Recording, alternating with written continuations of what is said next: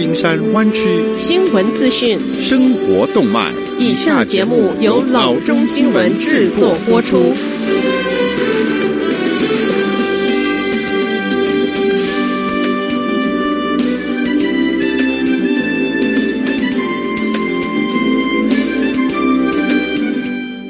各位听众，大家好，欢迎来到老中广播电台的节目，我是君君。我们首先来关注今天的旧金山湾区地方消息。Dolores Park 的草皮于五月二十日多了许多的圆形停车位，只是这个位置不是用来停车，是 San Francisco 公园休闲管理处的杰作，让人停留在里面以保持安全的社交距离。为了夏天旺季的需求以及响应州长的全州第二阶段开放计划，这一座位于 San Francisco Mission 区西边，只有两个街区大，却大受在地与观光客欢迎。的社区公园想出了在草皮上用粉笔画出安全社交距离保持圈，这个直径约六尺的人体停车位，可以明确的引导游客们如何保持安全距离。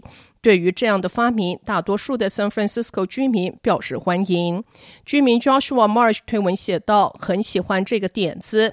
San Francisco 在 Dolores Park 画了很多的圆圈圈，帮助人与人之间能够保持安全的社交距离。这比完全禁止像这样的行动有效果太多了。”下次消息。正当 Amazon 饱受员工没有能够得到完善防疫保护的批评之际，第八名该公司员工确定死于 COVID-19 的消息又传出，让外界对该公司的疫情严格保密政策更有微词。该公司一名发言人证实了这一项死亡的报告，并告诉 TechCrunch 说：“我们为 Ohio Randall 工厂损失一位同事而感到悲伤。”他的家人和亲人萦绕在我们的心中，我们也会持续支持他的同事伙伴们。Amazon 表示，这位在 Cleveland 郊区 North Randall 工作的员工于四月三十日从工作中被送回家。一周后，五月八日，他接受病毒测试而呈现阳性。这位员工死亡之后，公司通知了他的同事们这个死讯，并提供他们必要的辅导。病毒呈现阳性的 Amazon 员工数一直是一个谜，也是该公司最高的机密，坚持不对外透露这方面的讯息。之前还曾说过，我们不认为这个数字有任何的价值。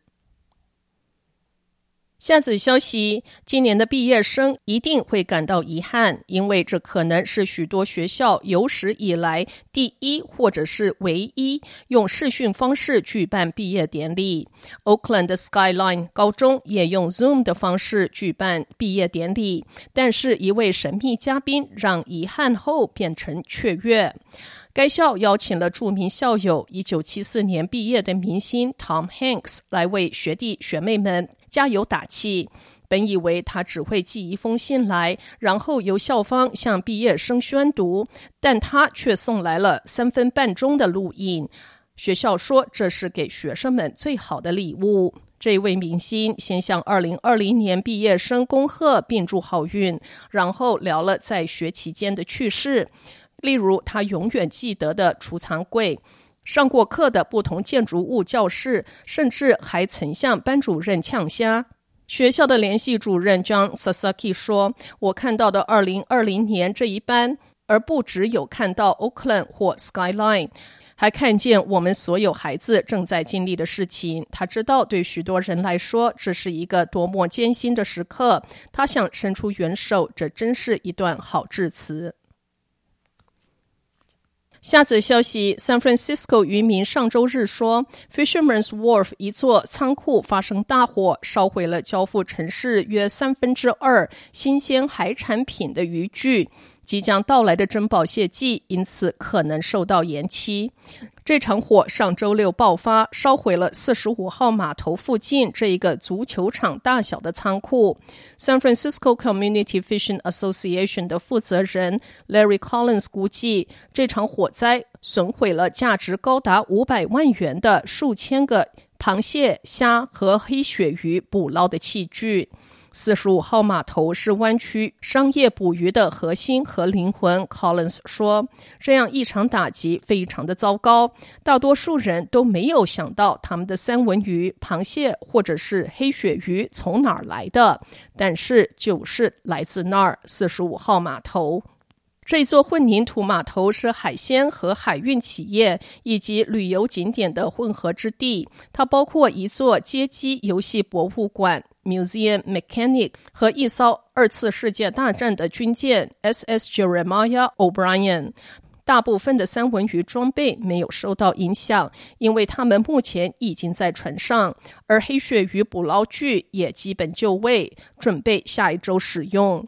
然而，在这个仓库里堆放到天花板高的蟹笼却没有得到挽救。由于珍宝蟹预计在十一月中旬才开市，当地螃蟹船主发起一场筹集一百万元购买新装备的活动。蟹笼每个成本最高到三百元。我们必须要解决这个问题，Collins 说。从这儿出去捕鱼的船队对我们的食品安全是必不可少的。调查人员正在评估码头损坏的状况和调查起火的原因。下则消息：加州州长 Gavin Newsom 发布了重新开放教堂和其他礼拜场所的新指导方针。与餐厅类似，礼拜入场人数将取决于建筑的大小，容量上限为百分之二十五或最多一百人，以较少者为准。州府敦促宗教机构向工作人员和教友提供手套、口罩等个人防护用品。此外，每个人都应该戴上口罩。教友和工作人员在进入建筑之前都应该接受症状的筛查和体温的检查。只有同一个家庭的教友才能够坐在一起。州府敦促标出人与人之间的六英尺距离，并尽可能的限制座位或安排隔排就坐。教友不应该握手或拥抱，表示互相问候。其他指导方针还包括对圣餐仪式之类的做法更加安全的协定，包括取消使用圣餐杯，以及在长椅上提供预先包装好的圣餐物品。州健康官还建议增加仪式次数，或者是实行预约的制度，以防止过度的拥挤。这份长达十三页的档还建议暂时取消合唱团等组织的表演和做法。